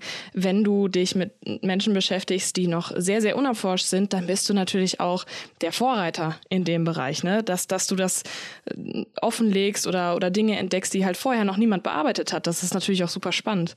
Ja, genau. Und meistens auch dann, und dann auch, äh, und dann, wenn man sich dann beschafft, äh, ja, bisschen beschäftigt mit diesem Thema oder mit diesen scheinbar wenig interessanten oder unbekannten Lebensgeschichten, dann binden sich auch meistens nochmal an Knüpfungspunkte für weitere Themen. Also sehen wir dann, dann finden wir immer so Verweise zu anderen größeren Themen und wie und so äh, werden auch diese ganzen Themen wieder spannend, weil du merkst, ach, diese Person war da und da involviert oder die hat den und den getroffen und dann spinnen sich immer so, ja, die Geschichten weiter und das ist dann, ja, total spannend, weil sie meistens auch in dieser, dieser auf, auf den ersten Blick weniger, wenig bekannten oder wenigen wichtigen äh, Ebene halt schon sehr interessant sind, weil sie dann auch dann auch Sachen, äh, ja, wie du schon sagst, auch dann, dass dann Sachen äh, zutage gefördert werden, die für dich unbekannt waren und sagst, ach Gott, das war so und so, das habe ich gar nicht gewusst. Und dann ist man sowohl, sowohl als Forscher und Forscherin, aber auch Leser, dann denkst du, ach, wer ist überrascht und dann denkt man, ja, man entdeckt neue Sachen dabei. Das ist immer auch das Faszinierende dabei, genau. Also was ist dann sozusagen Ausgang der Analyse? Ist es ein Mensch, den du zufällig irgendwie deren Arbeiten du vielleicht findest oder ist es eine Situation? Und aus dieser Situation oder historischen Ereignissen oder wie auch immer, dass du dann von Leuten liest in diesem Kontext und dich dann weiter mit den Menschen beschäftigst. Also wo ist da, was ist die Richtung? Gute Frage. Ich denke mal, das kann man wahrscheinlich, also, äh, also äh, wie man zu diesem Thema kommt, ist ja meistens durch Zufall. Man findet irgendwie eine Geschichte oder man liest irgendwas über die Person und dann findet die Person und dann findet man dann weiter quasi wie so Alice im Wunderland, äh, der, der Kaninchenbau und dann äh, liest man irgendwas über diese Person und dann liest man sich weiter mehr Informationen über diese Person und dann äh, ja, spinnt sich dieses ganze Netz auf von dieser Person. Aber es, es ist ja von beiden Seiten. Entweder von der Person selber kann man starten oder halt von einem Thema, von der Geschichte aus. Aber ähm, ich denke mal, das ist so eine Kombination von beiden Sachen, die da am Ende rauskommt. Das ist ja eine Person mit ihrer Geschichte und dann auch, äh, unsere Geschichte gezählt ja auch nicht nur die berufliche, sondern auch die persönlichen Ebenen, wie auch bei Klein. Das ist ja beides miteinander verwoben ist, dass du am Ende eine Person mit all seinen Facetten auch darstellen kannst, sowohl das beruflich als auch persönlich. Und dann natürlich, wie gesagt, immer auch noch in Abwägung natürlich, was kannst du als, als, äh, als Autor und als Autorin noch darlegen oder darfst du auch präsentieren und solche Sachen. Das ist immer ich habe schon gesagt, so eine Balanceakt, den du auch immer äh, machen musst als Autor und als Autorin, dass du da sagst, okay, das möchte ich präsentieren, das darf ich auch präsentieren, gerade wenn es um noch lebende Personen geht oder halt jetzt Personen, die jetzt vor kurzem verstorben sind. Oder, ja. Genau. Du musst auch ja. diese Balance wahren. Das ist jetzt, äh, weil du merkst dann auch am Ende, ja, das kann ich sagen, das darf ich nicht sagen, weil ähm, wie gesagt, Beispiel, wenn man irgendwas so eine Situation hat von einer Person, die halt einen bestimmten ja, Bekanntheitsgrad hat und dann irgendwelche Sachen aufdeckt, die halt keiner kannte, ist es ja schon schon eine Bürde quasi, die du als Autor ja dann präsentierst der Öffentlichkeit ein Thema, ähm, was sie noch nicht kannte, und dann äh, ja, deckst du was auf, was da noch keiner wusste, was auch richtig ist in der Wissenschaft, aber halt muss man auch da mal mit dieser Verantwortung, die man auch hat als äh, Biograf oder auch als Wissenschaftler, Wissenschaftlerin generell immer diese, äh, ja, diese ja, sich gewahr werden, was du da gerade machst und auch damit behutsam mhm. umgehen. Aber und was du auch für Verantwortung hast dann in dem Fall, ja, stelle ich mir bei noch lebenden Personen auch genau. noch um einiges schwieriger vor. Da, ja. Und gerade im DDR-Kontext nochmal, das in DDR kann ich ja nochmal sagen, dass es ja noch damit auch ganze Lebenswelten zusammenhängen und dann, wenn du halt gerade, das kann man auch weiterspielen, wenn man die Thema Stasi-Akten nochmal, das ist ja noch anderes, noch komplexeres Thema, aber genauso, das ist ja, da hängen ja auch noch, äh, ja noch Lebenswelten dahinter, gerade mit weil die DDR ja noch nicht so äh, weit entfernt ist von unserer Wirklichkeit quasi und dann wie gesagt noch also, verbunden irgendwo genau mhm. genau ja. weil zum Beispiel also Zweiter Weltkrieg ist ja schon ist ja immerhin 70 Jahre ist mehr 70 Jahre schon her ist es auch nicht so lange her, wenn man es mal äh, weiterdenkt. Aber äh, das ist halt schon eine Distanz, wo man sagen kann, okay, das ist eine gewisse Distanz zwischen dem Leser und der Leserin und dem und der Person, was auch nicht unbedingt bedeutet, dass man da einen Freifahrtschein hat, aber, ähm, aber so, gerade so, wenn es um Epochen geht, die einen noch näher betreffen, wie es DDR, die jetzt äh, ja nicht mal, ja nicht mal 50, also quasi äh, in kurzer Vergangenheit zurückliegt, ja, ja. Ja, eine halbe Generation, also, äh, also eine halbe Generation äh, die ja zwischen uns liegt und das ist halt noch alles noch sehr frisch und da umso mehr muss man da aufpassen und deswegen aber und nichtsdestotrotz ist es ja per se als, als Autor und als Autorin immer noch spannend, sich da rein zu versetzen und dann, wie gesagt, zu gucken, was nimmst du auf, was nicht und was guckst du weiter. Und das fasziniert mich sehr, sehr, sehr. Das ist auch eine, ist eine sehr schöne Aufgabe, weil auch dann bisschen auch den Personen oder der Personen halt auch ein bisschen so die Geschichte wiedergeben und auch präsentieren. Das ist auch eine schöne Aufgabe halt. Ist ja, du leistest dann ja auch irgendwo einen Dienst für den Nachlass, ne? Für den weiteren Nachlass. Das ist ja auch genau. irgendwie was Schönes, ja. Genau. Nee, also die Mischung aus Detektivarbeit und dem Fall in den Kaninchenbau, das kann ich schon nachvollziehen. Die Faszination, ja doch, jetzt so langsam, ja, es wird mir sehr klar. Ja, also ich kann es nur empfehlen, wenn man sich mal drin ist, dann ist es auch schwer wieder rauszukommen, aber es macht Spaß. Aber wie schön, ja, so ein bisschen diese persönliche Ebene auch, ne?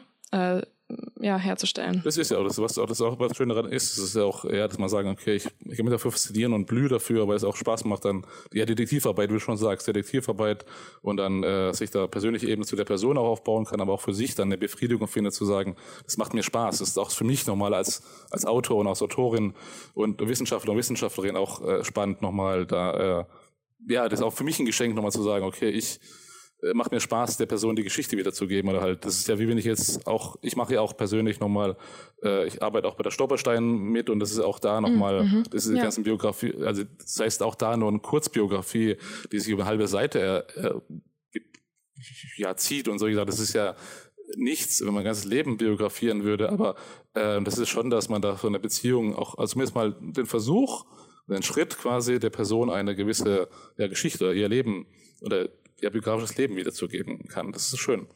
Doch. Ja, voll spannend. Ähm, gibt es denn da auch sowas? Also gibt es vielleicht Zeiten oder vielleicht sogar Familienstränge oder wie auch immer, wo du dich noch gerne mit beschäftigen würdest oder suchst du wirklich äh, erstmal ins Blaue rein? Also ins Blaue nicht. Wie gesagt, ich habe jetzt noch, ja, wie gesagt, mein nächstes Projekt wäre halt über einen jüdischen Filmproduzenten und da bin ich auch durch Zufall dazu gestoßen und das ist dann meistens, ich denke mal, ähm, grad, ich habe schon gesagt, das ist ja so ein Thema, wo du halt auch merkst, äh, du musst dich ja länger Zeit damit befassen. Deswegen muss das Thema mich auch faszinieren. Ich mich als Autor, also Wissenschaftler und Wissenschaftlerin und, und Autor, äh, muss es mich auch faszinieren und da sagen, okay, damit kann ich mich dann gerne ähm, äh, ähm, ja, vier Jahre befassen. Also was keine Aussage darüber ist, dass die Personen oder die Geschichte langweilig ist, einfach nur, dass ich muss ja auch für mich sagen. Ja, ja, nee, verstehe ich. Also für, für dich sozusagen muss ich dranhalten. Genau, nicht immer ausgiebig. Also wird aber, also wenn man dann sich auch dann die, die, die lancieren kann, dann sagen wir auch, dann wird auch die auf den ersten Blick nicht so attraktive Geschichte auch dann spannend. Aber das muss auch für mich als Autor so eine spannende Geschichte sein, die ich auch vertreten kann und sagen, okay, ja, das ist ein Thema, wo ich sage, ich könnte mich jetzt drei, vier Jahre damit befassen oder ein Jahr oder zwei Jahre, was auch immer. Aber das muss schon mich auch mich greifen. Aber das ist, glaube ich, bei allen so. Das ist ja wie jeder Doktorarbeit oder jedes Thema wenn du weißt, du hast zwei, drei Jahre damit dich befassen musst oder befassen willst, muss das schon ein Thema sein, das dir auch Spaß macht. Das ist ja wohl ja, die Grundessenz. Genau. Sehr cool. Und in welchem Rahmen machst du das? Bist du da gefördert oder ähm, hast du da irgendwie, reichst du das irgendwo ein? Wie muss ich mir das vorstellen? Also mein Plan ist jetzt ja, so einen DFG-Antrag äh, zu formulieren, also quasi basierend auf den Informationen, die ich habe, einen DFG-Antrag zu formulieren und dann DFG-Antrag, äh, das ja DFG heißt ja steht für Deutsche Forschungsgemeinschaft, also dass die, die Dachgesellschaft für die alle äh, Forschungsprojekte, die auch finanzieren kann und da würde ich gerne einen Forschungsantrag schreiben und möchte das gerne halt auch lancieren und dafür halt und auch da muss man natürlich auch schon eine gewisse äh, Basis haben zu sagen, okay, also Vorrecherchen geleistet haben, das und das, ich habe das und das recherchiert, du musst ja auch schon was vorweisen. Man kann, man kann nicht so einfach hinkommen in der Idee, das und das, aber schon ein bisschen präsentieren, dass man schon dazu zumindest mal geforscht hat oder zumindest mal Vorrecherchen gemacht hat und dann halt und darauf also einen Antrag und ein Exposé schreiben kann und auch nochmal äh, klar definieren kann, äh, wie dieses Programm oder wie dieses, also was daraus werden soll, halt schon mal klare Definition, auch einen Arbeitsplan nochmal draus machen, was man in diesem Zeitraum, dem Förderzeitraum machen will, nochmal genau beschreiben und dann halt auch ein Konzept vorlegen, was daraus äh, werden soll halt. Und da habe ich schon, ja, bin ich gerade am Werkeln und vorbereiten. Ist ja auch eine intensive Vorarbeit, ja. Ja, definitiv. Mhm. Und Anträge schreiben sind immer, ja, ist immer eine Herausforderung, aber das weiß, glaube ich, jeder Wissenschaftler und jeder Wissenschaftler. Aber trotzdem, und wieso? Und dann, spätestens dann wird es natürlich dann auch wichtig, dieses Thema im Spaß machen, sagen, okay, jetzt ja. umso Dafür mehr. Dafür muss ich auch kämpfen wollen. Mhm. Genau, genau, das meine ja. ich. Also wenn es ein Thema das Spaß macht, dann macht auch der Antrag, der per se als Antragprozess immer langwierig ist, ist ja klar. Aber halt, äh, dass man auch da Spaß daran hat, das meine ich ja, ist wichtig. Ja, wünsche ich dir auf jeden Fall viel Erfolg. Danke, danke. Für alle, die sich jetzt auch dafür interessieren und vielleicht mal in dein Buch reinschnuppern wollen oder was über Horst Klein noch lernen wollen oder über Film- und Fernsehschaffen in der DDR, sage ich hier nochmal einmal den Namen, nämlich Ein Leben für den Film, die Bedeutung des Werks des privaten freien Filmherstellers Horst Klein für das Film- und Fernsehschaffen der DDR. Es ist lang, aber ich kann es auch noch verlinken irgendwo, ähm, weil natürlich, also ich finde, gerade wenn man jetzt mal hier unser Gespräch gehört hat, vielleicht ist ja der ein oder andere jetzt wirklich interessiert daran und das ist ja echt ähm, eine einzigartige Arbeit. Also ich äh, werde mir das wahrscheinlich auch noch zulegen, habe ich mir so gedacht. Ich finde es so spannend, wie man wirklich ne, aus einer Dissertation rauskommt und dann halt man halt einfach, hält man so ein Buch in der Hand. Also ich finde es so toll, dass äh, wirklich ein paar toll, ja. von den PromoventInnen jetzt, die ich hier zu Gast hatte, einfach ähm, wirklich ein Buch haben, so nachher, ne, mit ihrer Arbeit. Das ist schon cool. Es ist auch schön, weil wie am Ende, ich finde es auch, also ich habe, ich hatte ja, beziehungsweise äh, heute ist äh, Montag, ich hatte am Freitag noch mal kurz, ich war bei einem Kollegen, also ein Freund von mir an der Filmuniversität hier in, in Potsdam, der ist Dozent, also jetzt hört er auch auf, der, auch sein Vertrag läuft auch aus, der hat halt ein Seminar im ähm, Masterstudiengang ähm, Filmkulturerbe und hat mich gebeten halt, er hat in den letzten zwei, drei Sitzungen immer so paar, ein paar, ein paar also es geht um äh, Filmkultur, bisher die, die halt auch dann Filmhistorikerinnen werden am Ende und dann, also dann auch nochmal ähm, das machen, was ich jetzt mache, so Filmhistoriker, filmwissenschaftlich zu arbeiten und haben mich um ein paar, ein paar andere gebeten, ähm, dann halt ein bisschen aus dem Nähkästchen zu plaudern. Habe ich halt dann am Freitag ein bisschen so meine, äh, meine Doktorarbeit nochmal Thema vorgestellt und auch dann berichtet darüber, wie ich das war und solche Sachen. Und dann halt, ähm, ja, habe ich nochmal erzählt, äh, die ganzen Probleme und dann, und auch da habe ich nochmal das Thema, äh, auch das Thema Kosten, was kommt auf dich zu, das ist auch schon ein Batzen, du gibst ja schon Geld aus für diese Doktorarbeit, das musst du ja selbst bezahlen oder wenn du kein Stipendium dafür hast, selber bezahlen. Und am Ende ist halt schon so, äh, heutzutage kann man auch viel digital, äh, Online-Publikationen, aber es stimmt schon, am Ende ein Buch physisch in der Hand zu haben, ist schon was Schönes. Du kannst sagen, hey, das ist mein Buch, meine Doktorarbeit, die sieht aus und es ist nicht nur eine PDF oder ein E-Book. Das ist schon etwas Schönes und das ist, zeigt auch was geil. Ja, und ich hatte mit dem Verlag, Büchner Verlag, super viel Glück, die waren total nett, das alles mitten in der Pandemie smooth gelaufen und die Betreuung war gut, die Arbeit war toll, super. Also ich kann mich da, ich habe echt Glück gehabt. Also es war, ja. Also gehst du total gestärkt aus deiner Doktorarbeit raus. Das ist ja auch nicht, nicht häufig. Ne? Meisten, die meisten sind erstmal fertig so. Und, genau. Äh, ja. War ich auch danach definitiv, aber halt, äh, ja, ja das ist immer so ein bisschen so, oh, fertig, Gott sei Dank. Aber es hat, es hat ein positives Ende gehabt. Es ist halt dann auch dann, wie gesagt, super schnell. Äh, Oktober 2019 verteidigt, 20, ähm, Anfang 2020 den Vertrag gemacht im Verlag und dann im Oktober ein Jahr später, echt exakt ein Jahr später, kam das Buch raus, was schnell ist, verdammt schnell. Also da bin ich total happy drauf. Das Ganze, dieses, also dieses positive Effekt danach hat schon mal dazu beigetragen, dass am Ende nochmal äh, noch, noch mal besser rausgekommen aus dieser ganzen Sache. Nicht irgendwie so, oh Gott, ich bin fertig, froh darüber. Und ja. vielleicht auch ein Einfluss darauf, dass du sagst, du bleibst jetzt in dieser Idee weiter ne, deine Autorenschaft genau. äh, voranzutreiben, weil es halt so positiv gelaufen ist auch. Ne? Und dass du nicht sagst, ja, ich nehme jetzt Abstand von all dem, weil gar keine Lust mehr. Ähm, ja. Ja. Ja, cool. Ja, auf jeden Fall äh, super spannend. Ich bin ja auch, also ich habe es vorher schon mal angeteased, äh, eine kleine Filmfanatikerin, würde ich mal sagen. Aber es sind natürlich total spezifische Themen. Gerade was das, was du gemacht hast, das, sieht man ja gar nicht immer. Ne? Und selbst also sowas wie Werbefilme oder ähm, Filme, Auftragsfilme, ja, ich finde auch. Irgendwie finden die gar nicht so viel Beachtung, aber man sieht ja, da steckt dann doch noch einiges dahinter. Also auf jeden Fall danke ich dir viel, vielmals für diesen super spannenden Einblick und ähm, ja, für das tolle Gespräch mit dir. Vielen Dank dir für die Einladung. Sehr schön, dass ich dabei sein konnte.